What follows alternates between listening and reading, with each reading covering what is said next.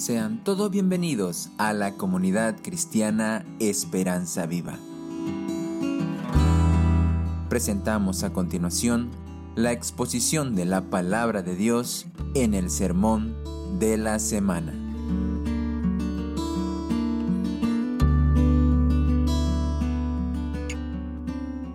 Su Biblia, por favor, allí en Marcos capítulo 7.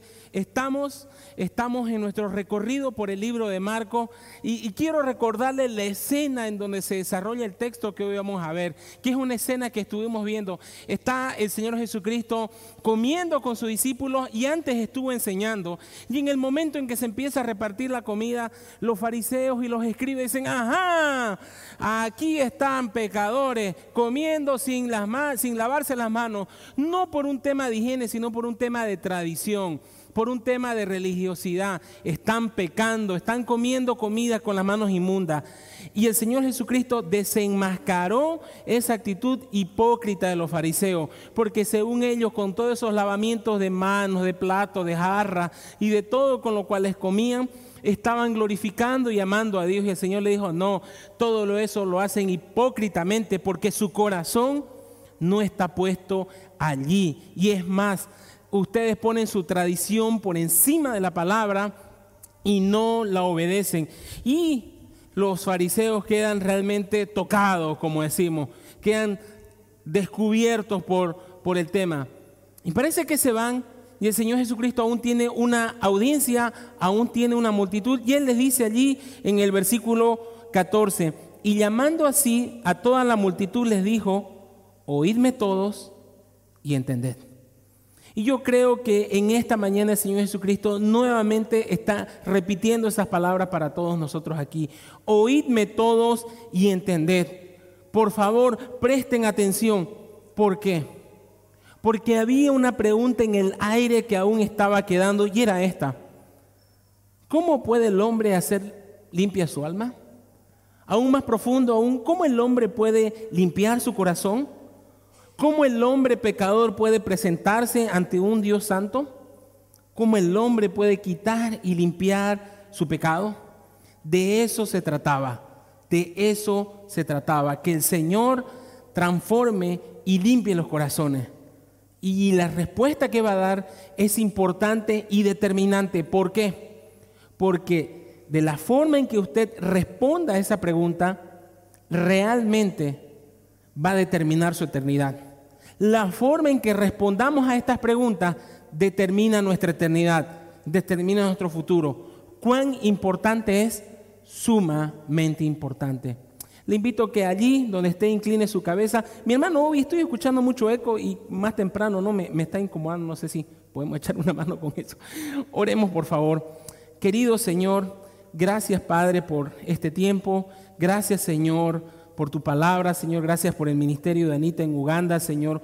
Oh querido Padre, Señor, toca nuestros corazones. Está tu llamada allí, Señor. Oíd, Señor. Oíd, llamad, Señor.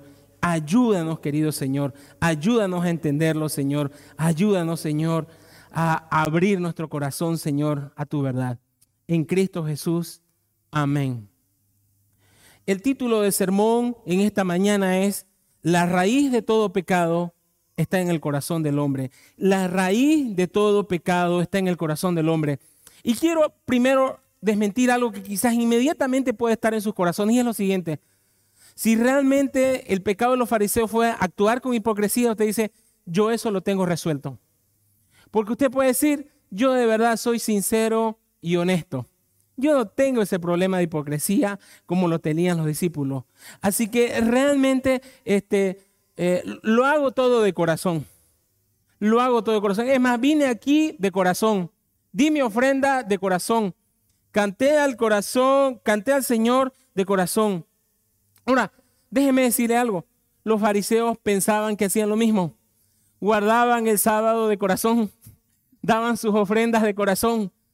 Se lavaban las manos según ellos de corazón. La respuesta del Señor Jesucristo ante cualquier pregunta de Señor, yo hago esto de todo corazón, es la siguiente. Nada hay fuera del hombre que le pueda contaminar, pero lo que sale de él es lo que contamina al hombre. Y el Señor remata esta frase y dice, si alguno tiene oídos para oír, oiga.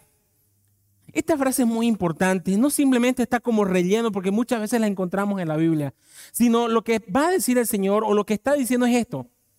Realmente para entender esta verdad, para entender lo que voy a decir o lo que acabo de decir, se necesitan oídos espirituales. No simplemente oídos físicos, sino espirituales. Y usted debe hacer en este momento una oración allí donde está sentado. Señor, dame oídos para oír.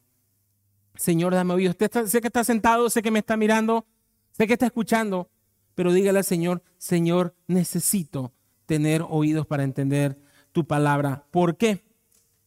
Porque el pecado es fruto del corazón. Porque el pecado es fruto del corazón. Cuando hablamos del corazón, usted no debe pensar en ese músculo que bombea 3 a 4 litros de sangre por minuto y que se encuentra en el lado izquierdo y que usted cariñosamente a veces le dice el zurdo, ¿me entiende? Cuando usted lee en la Biblia la palabra corazón, debe pensar como el centro del alma misma, el centro que controla todo, donde se asienta mi razón, donde están mis emociones y sobre todo, donde está el centro espiritual de mi vida. Eso es el corazón por tema de la cultura griega, solemos dividir nuestras emociones, solemos dividir nuestro espíritu y solemos dividir nuestra razón. Y honestamente eso es algo no muy bíblico, porque la Biblia desde el Antiguo Testamento hasta el Nuevo Testamento siempre está apuntando una sola cosa, al corazón. En algún momento sí se refiere a la razón, en algún momento sí se refiere a nuestra toma de decisiones, en algún momento sí se refiere a nuestro, a nuestro físico, pero todo siempre relacionado con el corazón. Y ese es un problema que tenemos. Nosotros nos gusta dividir las cosas. Quizás usted aquí se sienta el domingo en la mañana y se siente muy espiritual y bueno, dice, tengo que poner mi espíritu. Mi razón quizás eh, la puedo poner un poquito en pausa o nivel 50% para entender este mensaje. No, se necesita todo su corazón, toda su razón, toda la disposición de su cuerpo. Ahora, el Señor dice que el problema es un asunto interno. El problema del pecado es un asunto interno, más propiamente del corazón. El pecado no ingresa en el corazón, y esto es importante, sino que sale de él. El pecado, así como la lava ardiente de un volcán que sale de las entrañas de la tierra y brota y brota y brota, de la misma manera, así brota el pecado, así este mundo. Entonces, si usted ve, ve este mundo lleno de pecado, ve este mundo lleno de maldad, sepa una cosa, que toda esa maldad, que todo ese pecado es producto de lo que sale de nuestros corazones. Es producto de lo que sale de nuestros corazones. Por lo tanto, el hombre no peca porque existe tentación afuera o porque es muy fuerte o porque él es muy débil. El hombre peca aunque sea débil la tentación. El hombre peca porque es un pecador. Su pecado no lo convierte en un pecador. Porque es un pecador, asimismo peca. No se trata de la tentación. Si yo en este momento, y son las 12 exactamente, le empiezo a describir una carne, una colita de cuadril, me entiende que está dando vuelta en un grill y suena, ¿cierto? Imagínese ahora un arroz con quesito, con la cebollita verde encima y una yuca y frita. A mí me encanta hervida y frita. Y una ensalada, cebollita, tomate y pimentón. Esa es la cebollita, esa es la ensalada del churrasco. Se le antoja, ¿cierto? Ahora, ¿qué tal si le digo, mire, saliendo de aquí vamos a ir a comernos un pulpo solamente con limón y, nada más y un poquito de sal encima? Esa es una técnica nueva, japonesa, antigua. ¿Se le antoja? No, no, ¿cierto? Quiere el cuadril, ¿cierto? De hecho, creo que va a ir a comer uno después de esto, ¿cierto? Ahora, el tema es este. Usted desea la carne porque está el deseo en su corazón. Más temprano estaba nuestra hermana Victoria y di este ejemplo y ella decía, no, yo sí deseo la comida de mar. Claro, se da cuenta que no se trata de la comida, sino se trata de lo que está en nuestro corazón, lo que amamos y deseamos. A algunos les encanta el silpancho, otros aborrecen el silpancho. No se trata de la comida, se trata de nuestro deseo. Y es exactamente con el pecado. No se trata de los pecados que están afuera, no se trata de la tentación, sino se trata de lo que deseamos. Entonces, somos hombres pecadores. Job, perdón, David en el Salmo 51, 5 dice contundentemente, he aquí, en maldad he sido formado y en pecado me concibió mi madre. Toda persona, de toda edad, de toda raza, de toda cultura, está formada en pecado. Está formada en pecado. No es que el pecado ingresa, sino que el pecado está presente. ¿Cómo podemos entender esta teología? Mi hijo, mi primer hijo me la enseñó perfectamente. Tenía tres, cuatro meses y a él yo sé que él no le gustaba al ponerse el pañal, se veía que se lo incomodaba. Y una vez yo estaba en esa labor de padre abnegado, sufrido, ¿me entiendes? Cuidando de mi pequeño hijo. Y le quise poner el pañal y lo vi que él se me movió. Y otra vez medio lo quise acomodar y, y cuando acordé lo vi bravo, colorado. Y él estaba peleando conmigo. Él estaba rebelándose contra su amoroso papá que le quería poner su pañal, ¿me entiende? Él estaba allí moviéndose, moviéndose, moviéndose. ¿Para qué? Para que no le ponga el pañal. Le está diciendo, papá, no quiero eso. Y yo peleando con él. Yo, caramba, dije, cuatro meses y ya está sacando el pecado dentro. ¿Me entiende? A nuestros niños hasta ahora le tenemos que decir, hijito, salude, ¿no ve? Salude, ¿no? Coma con el cubierto así, con el cubierto así. Pero ¿quién le enseñó a pecar? ¿Quién le enseñó a pecar? ¿Usted fue a la escuela del pecado? Definitivamente. Vea en esos pequeños, entre comillas, angelitos que nosotros les decimos, y vea cómo el pecado está allí presente. Ponga a dos hermanos sentados en el asiento de atrás sin que estén apretados. Y en cinco minutos vas a ver cuán pecadores son. Porque me está mirando, me está tocando, salí de acá, ¿me entiendes? Allí está el pecado, allí está el pecado. He aquí en maldad he sido formado y en pecado me concibió mi madre. Ahora, un poco de contexto de nuestro pasaje. Usted puede decir, si el problema entonces fue del corazón y el problema del pecado verdaderamente está en el corazón del hombre, ¿por qué Dios les instruyó a los israelitas que no coman ciertos alimentos? ¿Por qué Dios les instruyó a los israelitas más precisamente que no coman cerdo? ¿Por qué ellos no pueden disfrutar de unas caras hasta el día de hoy? ¿Por qué les ordenó celebrar esta fiesta? ¿Por qué le ordenó al sacerdote que participe de ciertos lavamientos y ciertas ceremonias? ¿Por qué? Si siempre se tocó, eh, siempre se trató del corazón. ¿Por qué Dios ordenó eso? ¿Y por qué a nosotros no nos ordena eso? Dios se está contradiciendo, Dios cambió de fórmula, fracasó el plan de Dios.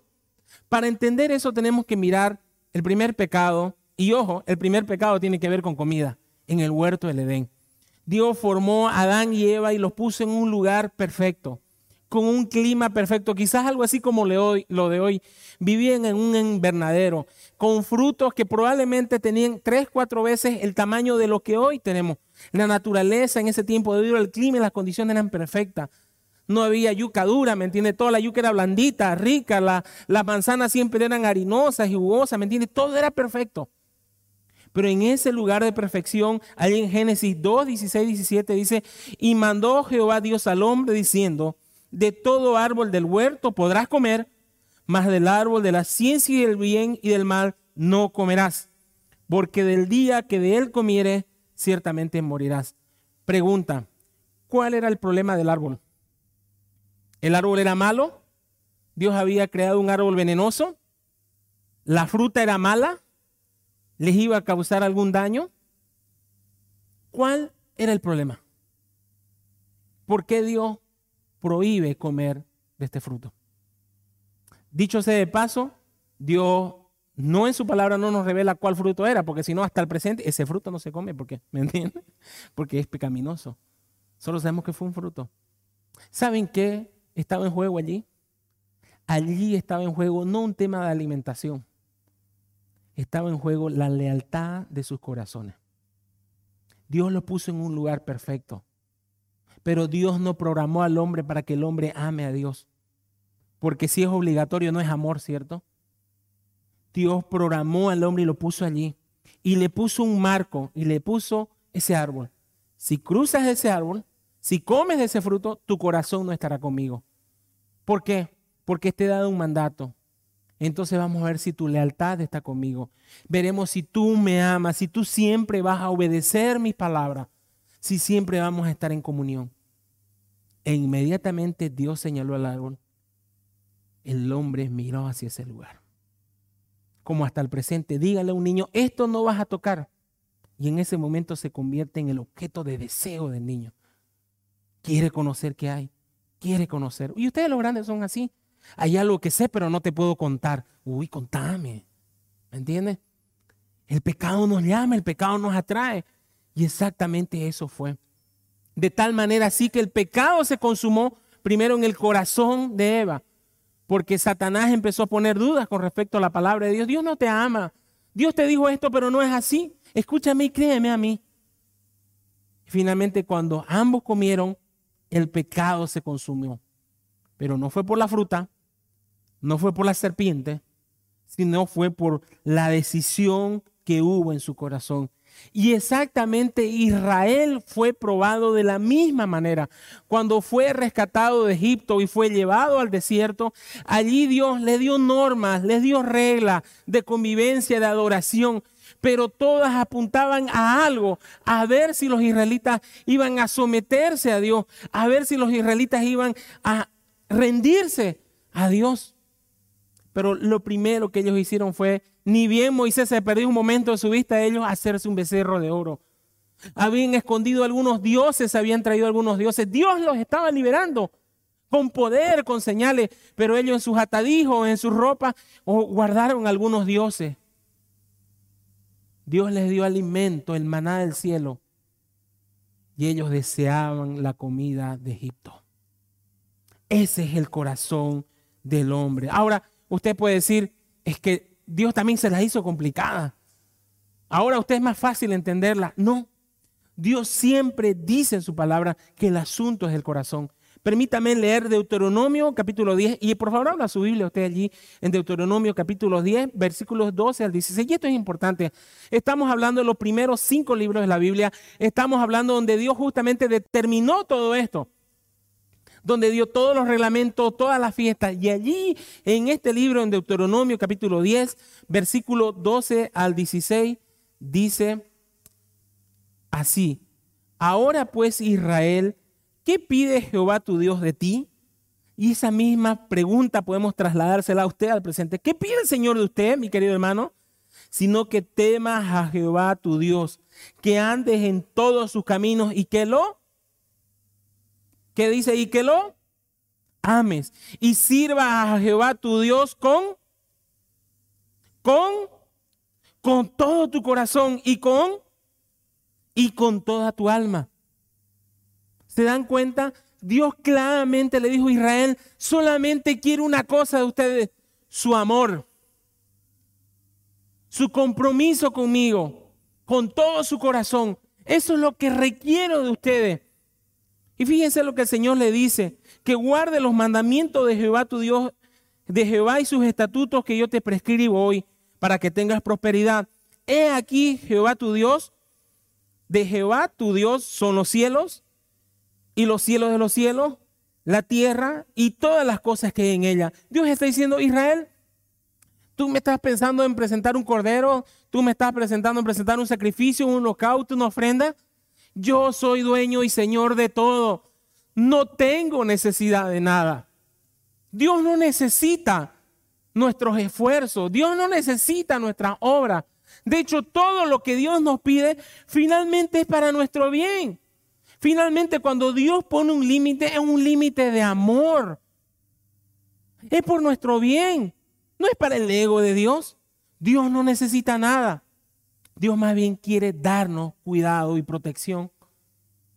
Es por eso que cuando usted ve a un niño que está aprendiendo a moverse en la casa y ve un enchufe y va con su dedito, ¿me entiende?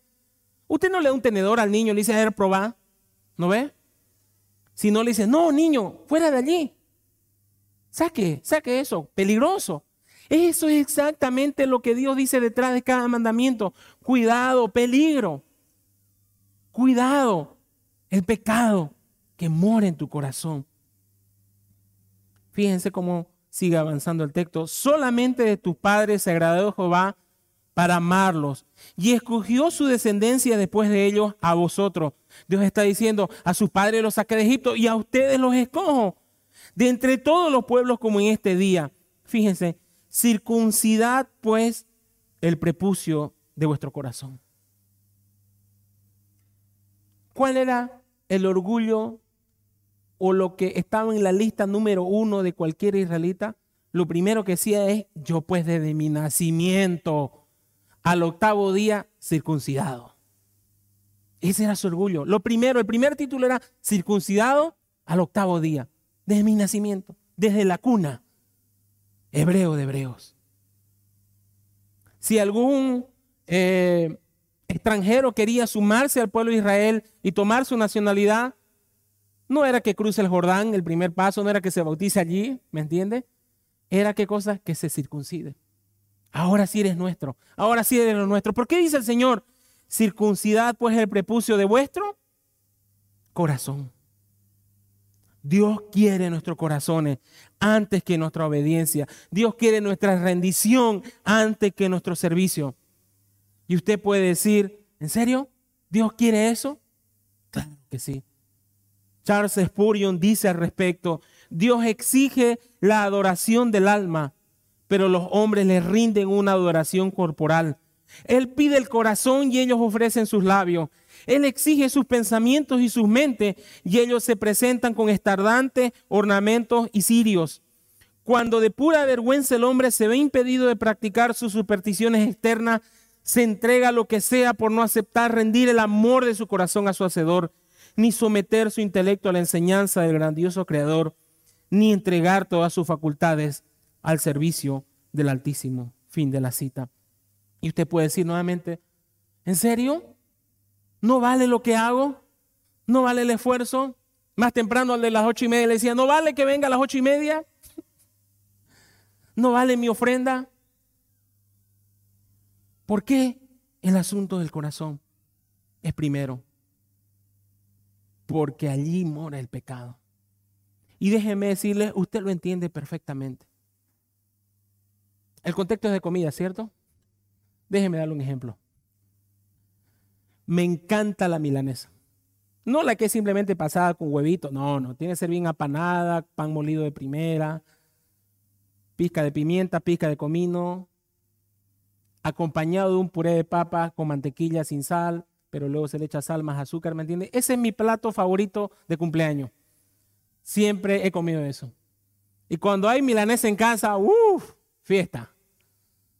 Y un día de esos, por, por trabajo y por todo el tema, eh, no pude llegar a comer mis ansiadas milanesas. Llegué tipo 3 de la tarde, Lili había salido, me dice, te dejo ahí el almuerzo, está todo listo. Así que tipo 3 yo llego a la casa con un almuerzo, con hambre de tigre de tigre, ¿me entiendes? A devorar todo. Tomo el plato, me sirvo el puré, me sirvo la ensaladita, me sirvo el arroz y destapo las milanesas. Y en lo que quito la tapa de la milanesa, me habían estado cuidando las milanesas. Una mosca se había quedado atrapada y infiltrada. Me encantan las milanesas. Amo las milanesas. No me iba a rendir. Entonces empiezo una, una situación y no, por ahí la mosca recién se entró. Empiezo a mirarla y pillo que en una puntita de la milanesa había evidencia de que la mosca había estado presente. Entonces tomo un cuchillo y le corto esa partecita. Me gusta la milanesa. La desecho, respiro profundo, ahora sí a comer milanesa, ni modo, sacudámonos. Lo pongo en el plato y a lo que estoy a punto de comer, doy la oración, veo que en otro sectorcito también la mosca había hecho su... No, ya. Ya no llegaba para tanto ya. Con el dolor de mi alma tuve que botar toda esa milanesa. Ahora, pero si era una pequeña parte, ¿por qué no volvió a hacer lo mismo, hermano? Cortar un pedacito. ¿Me entiendes? Todo ya estaba contaminado. Es evidente que una sola pequeña parte tenía los gusanitos y los huevitos. Pero todo estaba con. De hecho, a usted le está dando asco, ¿cierto? Ahora, piensa en su corazón. Y piensa en las obras y en las cosas que hace para el Señor. ¿Será que usted dice, Señor, pero un pecadito?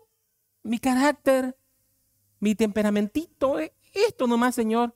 mis redes sociales, mi, mi chat oculto. Es estito nomás, Señor, pero lo demás está bien, Señor. ¿Puede disfrutar de mi corazón? No, no ve. ¿Quién de ustedes va a salir aquí y almorzar en la J? Ya pasó un mes, dos meses del asunto. Da cosita, ¿no ve? De la misma manera, cuando Dios mira nuestro corazón, ve lo que realmente hay allí. Y no es poco, y no es pequeño. Ve realmente lo oscuro y sucio de nuestro corazón. Por eso Job, al contemplar el corazón de los hombres, al contemplar la maldad de los hombres, dice allí, ¿quién hará limpio a lo inmundo? Nadie responde Job en Job 14, 4. El corazón no tiene solo un poco de pecado, tiene mucho pecado. Y eso es algo que los discípulos no estaban entendiendo. Es por eso que luego de que se van los fariseos, luego de que entran en una casa, ya no hay público, ya no hay multitud, le dicen, cuando se alejó de la multitud y entraron en la casa, le preguntaron sus discípulos sobre la parábola. Él les dijo, ¿también vosotros estáis así sin entendimiento? ¿No entendéis que todo lo de fuera que entra en el hombre no le puede contaminar? El Señor Jesucristo, cuando los discípulos preguntaban algo, el Señor Jesucristo no respondía a lo que ellos preguntaban, respondía directamente al corazón. Y los discípulos probablemente estaban pensando lo mismo que usted. Parece que tenemos un pequeño problema. Parece que hay un pequeño detalle allí. Pero el Señor le dice, ustedes no están entendiendo. Ustedes no están entendiendo. Siguen pensando que el pecado está allá afuera. Siguen pensando que el problema es de afuera y no interno. Ahora quizá usted me puede decir, menos mal que yo no tengo ese problema. Porque hace tiempo que eh, entregué mi corazón al Señor y Él sabe que lo amo. Y Él sabe que lo amo. Me encanta cuando a veces eh, le observamos ciertas cosas a los jóvenes. Y este es un clásico los jóvenes. Pastor, usted me está juzgando, pero ¿sabe qué? El Señor conoce mi corazón. Un clásico. ¿Saben qué? Deberían tener temor cada vez que decimos esa frase porque verdaderamente el Señor conoce nuestro corazón. Usted puede engañarme a mí, usted puede engañar a sus padres, usted puede engañar a la sociedad, pero el Señor no puede ser engañado. Él sabe cuánta suciedad alberga en su corazón.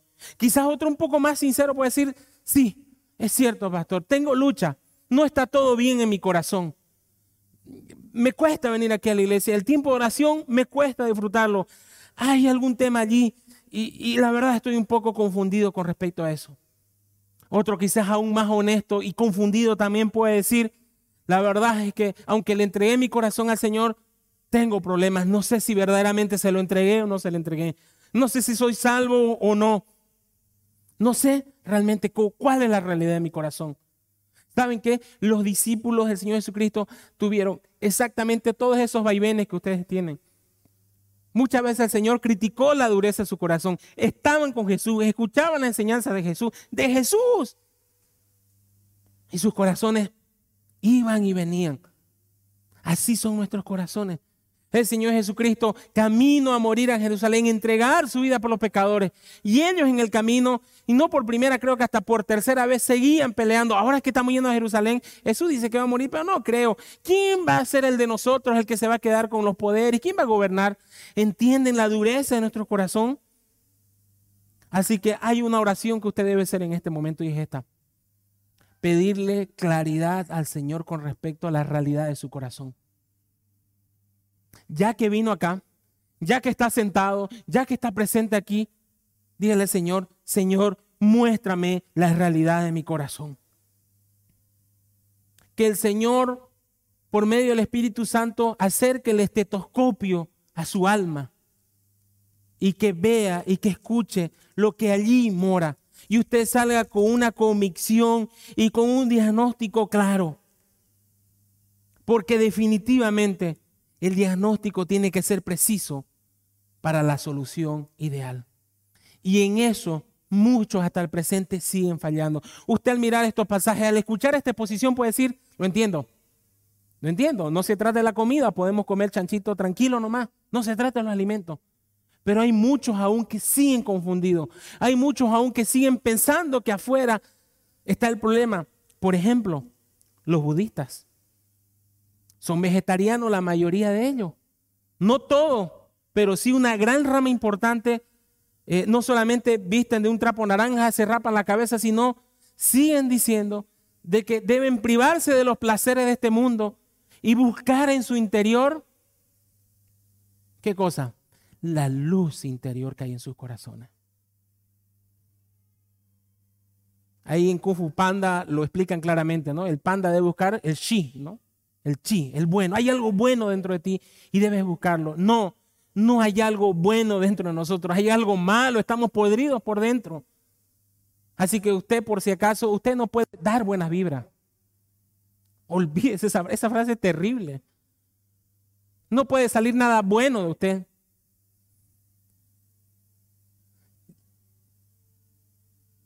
el fundador del budismo, Buda, insistió a sus seguidores que no comiesen animal de ningún ser viviente.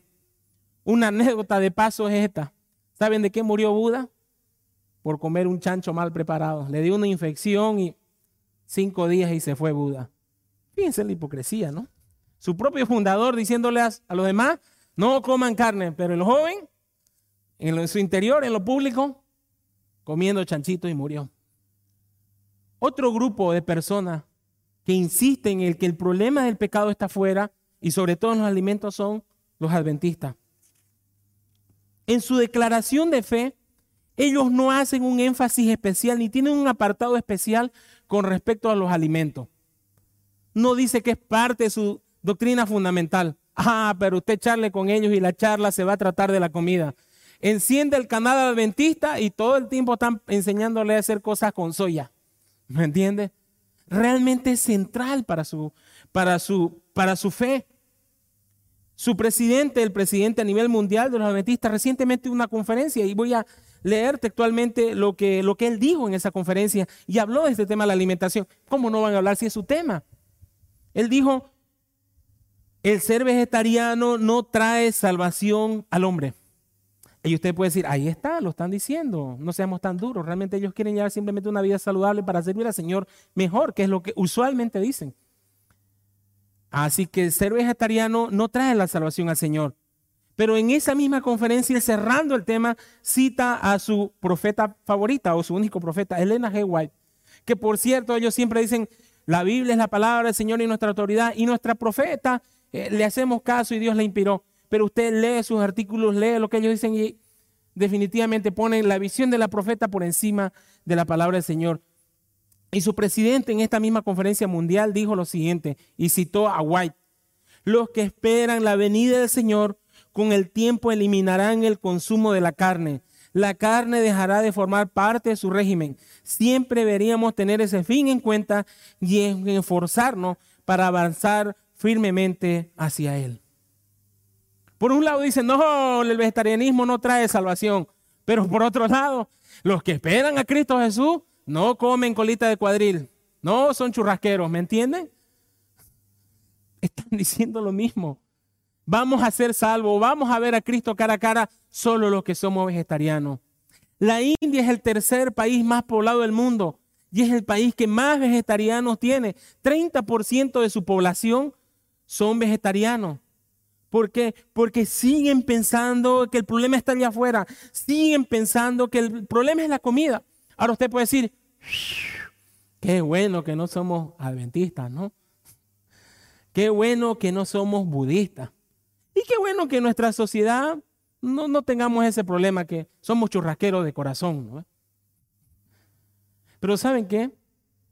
Aún el problema del mundo es más profundo y es más peor aún el mundo tiene algo más fuerte que solamente la comida. Y nace todo con este señor Charles Darwin y su teoría de la evolución. Cuando Charles Darwin pone al mundo la teoría de la evolución, los pensadores, los filósofos empiezan a decir lo siguiente. Si finalmente los seres humanos somos producto de los cambios constantes externos que hay alrededor del hombre y el hombre se va adaptando a los cambios y va, entre comillas, evolucionando, entonces el hombre es un resultado de su condición social. El hombre es un resultado de quienes lo rodean. Entonces, si el hombre es un resultado de por qué lo rodea y quiénes lo rodean, entonces el hombre es inocente y la sociedad es culpable. De allí, de allí el énfasis por la educación, el énfasis por la formación, el énfasis este, por, recién hubo una conferencia climática, por mejorar el clima, porque, y todo eso está perfecto. Pero todo apunta a una sola cosa, a mejorar la condición externa del hombre. Porque cuando todo eso mejore, vamos a estar bien.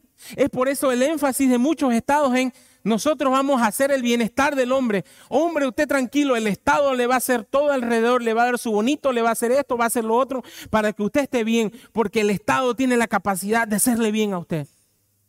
Y el hombre es inocente. Vamos a un ejemplo práctico para que usted lo entienda. Miremos un aula escolar. ¿Cuánto ha cambiado allí? Antes,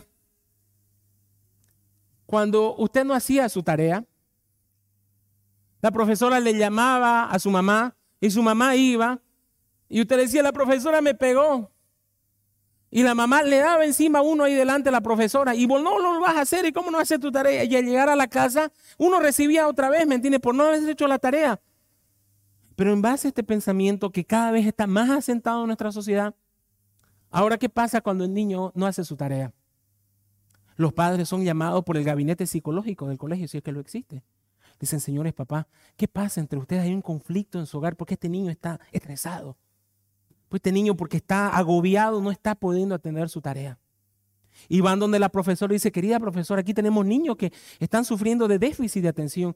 Y es porque usted no está haciendo lo suficientemente dinámica, usted lo sienta como un ejército a, a sus alumnos, no pónganlo en mesitas redondas para que trabajen, para que se comuniquen. Mejoremos este entorno, pintemos las aulas de colores, hagamos todo por fuera para que este pobre inocente alumno verdaderamente tenga deseo de aprender.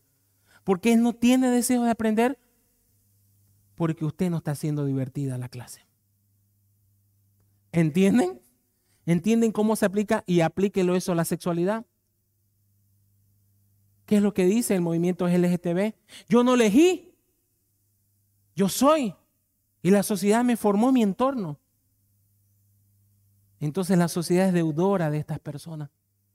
El problema es más profundo y usted lo entiende mejor.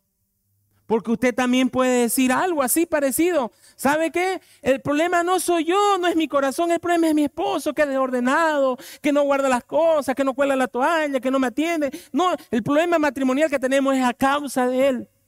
El esposo mira a la esposa y le dice lo mismo. El problema es que realmente vos no me respetás. El problema es que vos no me alistas las cosas a tiempo. La mamá mira a los niños y dice que ustedes siempre son desordenados y toda esta casa siempre está desordenada. Y, me cansé, ¿me entiende? El problema son ustedes. Usted sale un lunes en la mañana a manejar al tráfico y dice el problema es el tráfico y llega molesto a su trabajo. ¿Por qué? El tráfico, el estrés. Todo es el problema. Siempre el problema está allí. El joven dice, yo tengo un buen corazón, pero el problema son las redes sociales. El problema es que siempre allí me atrapan, siempre allí está la suciedad. ¿Y saben qué? Ese es un diagnóstico errado. El problema no es lo que está afuera, el problema no es la comida, el problema no es nuestro entorno social, el problema yace dentro, hace en nuestro corazón. Allí reside el pecado y es una fuente constante de pecado no es simplemente que alguna vez se salió un pecadito, es una fuente constante de pecado. Y usted puede decir, no creo, no creo que yo sea así. Usted está acusando injustamente. Y el Señor Jesucristo conoce los corazones de los discípulos y conoce su corazón. Y Él va a comenzar como justo juez que es a presentar la evidencia de nuestro corazón y va a empezar a nombrar los pecados. Voy a tomar la versión NTV para que, porque ya lo hemos leído en la Reina Valera 60 para que lo entienda. Lo primero que dice, quiero que vean lo que sale de su corazón. Y lo primero que sale de su corazón es algo que no sale, sus malos pensamientos. Cuando dice aquí malos pensamientos, son maquinaciones internas. Es ese diálogo interno que tenemos que nosotros que no se exterioriza. Es eso que simplemente se queda allí y que supuestamente nadie más conoce. Es como cuando usted está discutiendo con otra persona o con su jefe y está... pero por dentro está pensando lo peor. Por dentro está pensando destruirlo. Y lo primero es eso, malos pensamientos. Hay malos pensamientos. Otra cosa que sale del corazón, la inmoralidad sexual. Y nuevamente el Señor está tomando una palabra para abarcar a todo tipo de inmoralidad sexual. La inmoralidad sexual no yace en la pornografía misma, yace primero en nuestro corazón. Porque su corazón cuando ve la escena, cuando ve la imagen, no salta, no brinca, usted no se espanta, sino la disfruta. Inmoralidad sexual, el robo, tomar algo que no es suyo, tomar el tiempo de otra persona, tomar el cambio de otra persona, tomarle horas al trabajo, el asesinato. Ah, a decir, no, de ese no. Hace unos dos meses, quizás tres, había una fiesta al lado de mi casa. Ahí la hermana Nancy. Como nuestros vidrios hacían así, ¿no, hermana Nancy? Reventaban, reventaban las ventanas. Iban, iban a reventar la música estridente. Y yo voy a dormir, voy a dormir, voy a dormir. Y nada, en algún momento realmente estaba tan enojado, tan enojado, que me imaginé armando la bomba, tirándosela a la bomba, ellos explotando ellos y yo bailando sobre su sangre, ¿me entiendes?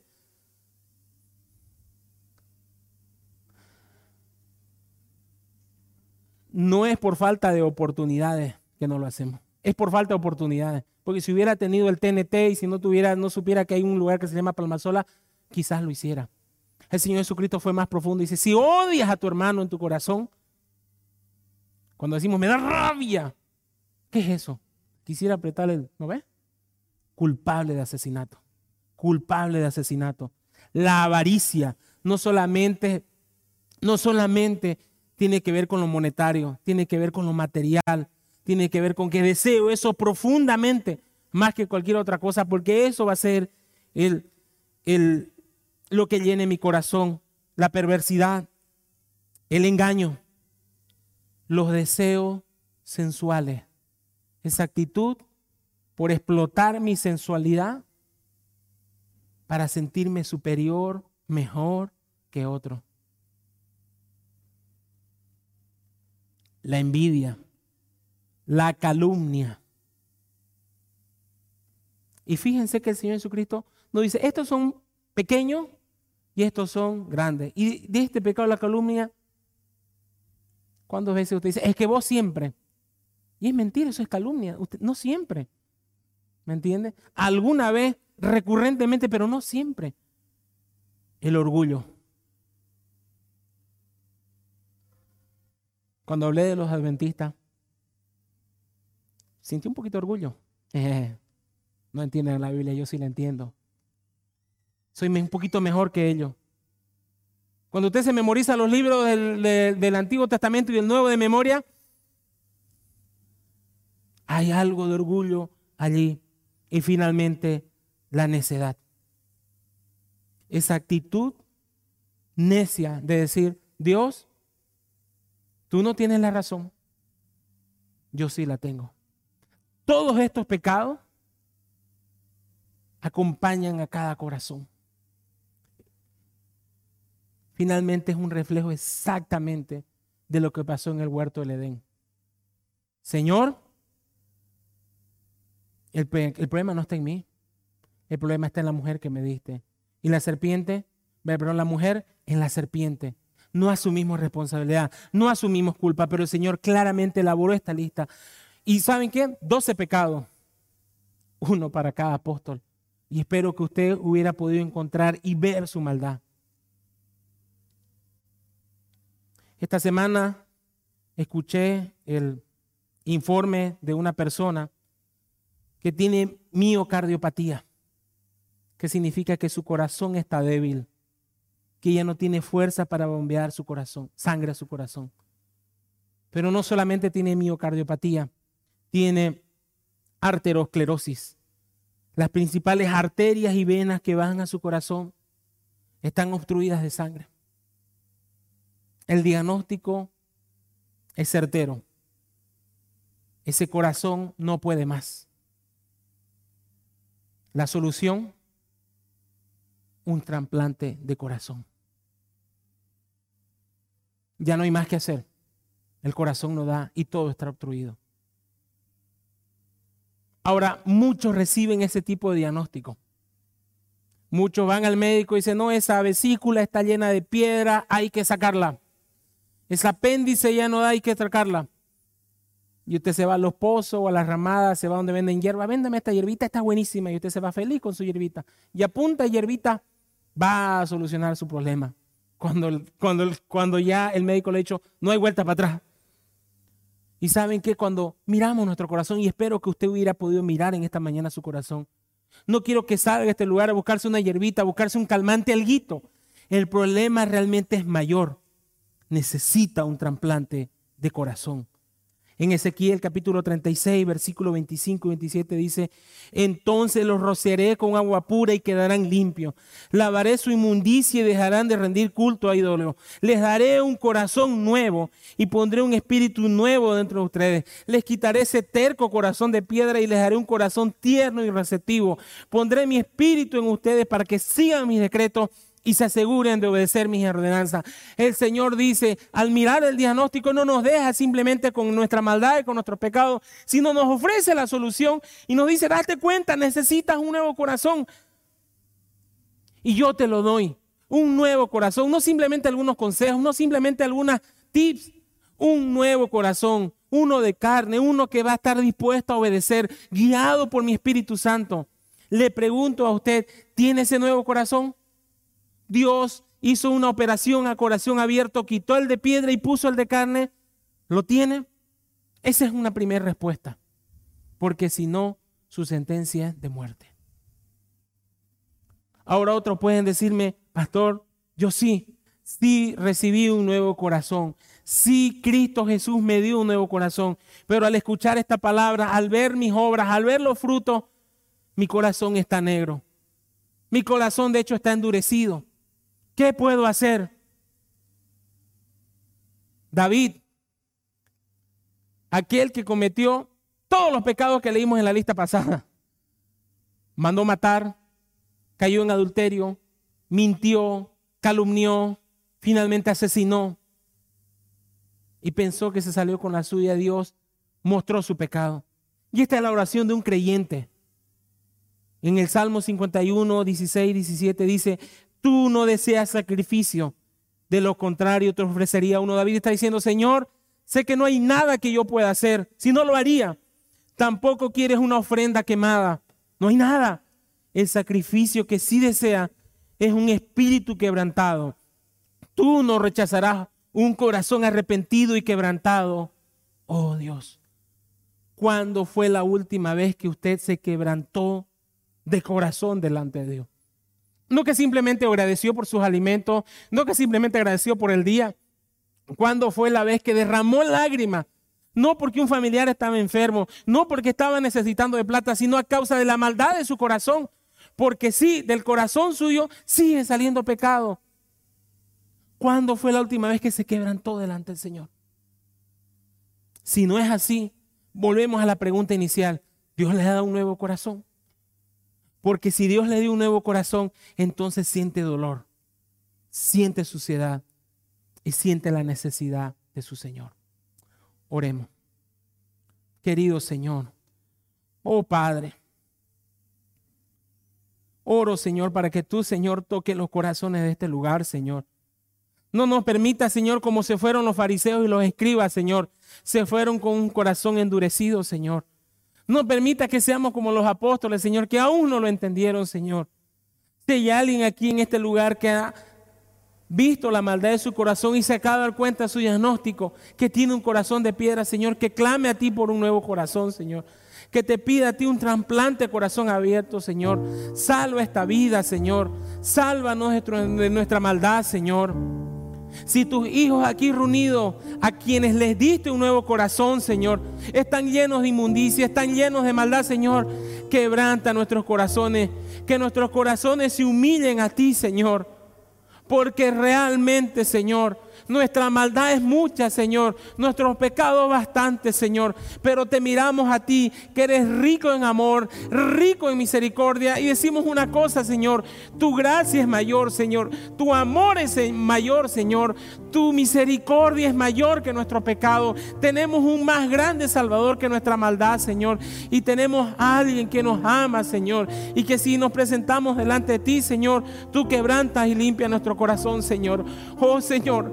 Gracias por tu amor. Gracias por tu misericordia. Limpia nuestros corazones, Señor.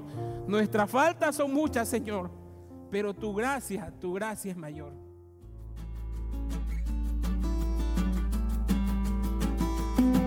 Si usted desea más información o comunicarse con nosotros, puede visitar nuestras redes sociales en Facebook, Instagram o YouTube con el nombre Comunidad Cristiana Esperanza Viva desde Santa Cruz, Bolivia. Gracias por escucharnos. Hasta la próxima.